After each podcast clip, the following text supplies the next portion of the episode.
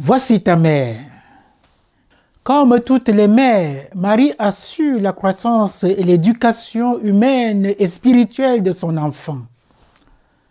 Sur ses genoux, l'enfant Jésus a appris à prier son Père.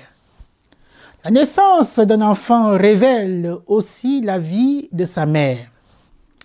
Et puisque la vie du Christ dévoile sa double nature humaine et divine, elle nous fait reconsidérer la maternité de Marie, car cette étonnante maternité, elle aussi, est double. Heureuse celle qui a cru à l'accomplissement des paroles qui lui furent dites de la part du Seigneur. La salutation d'Élisabeth invite à contempler en Marie la béatitude et la grâce surabondante de la foi.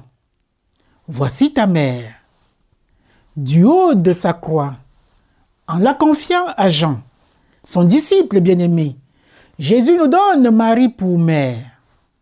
Le rôle de Marie a été souligné par le concile d'Éphèse.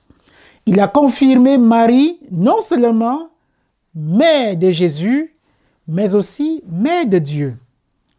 Présente avec les disciples à la Pentecôte, Marie accompagne le début de l'Église et sera également parée du titre de mère de l'Église.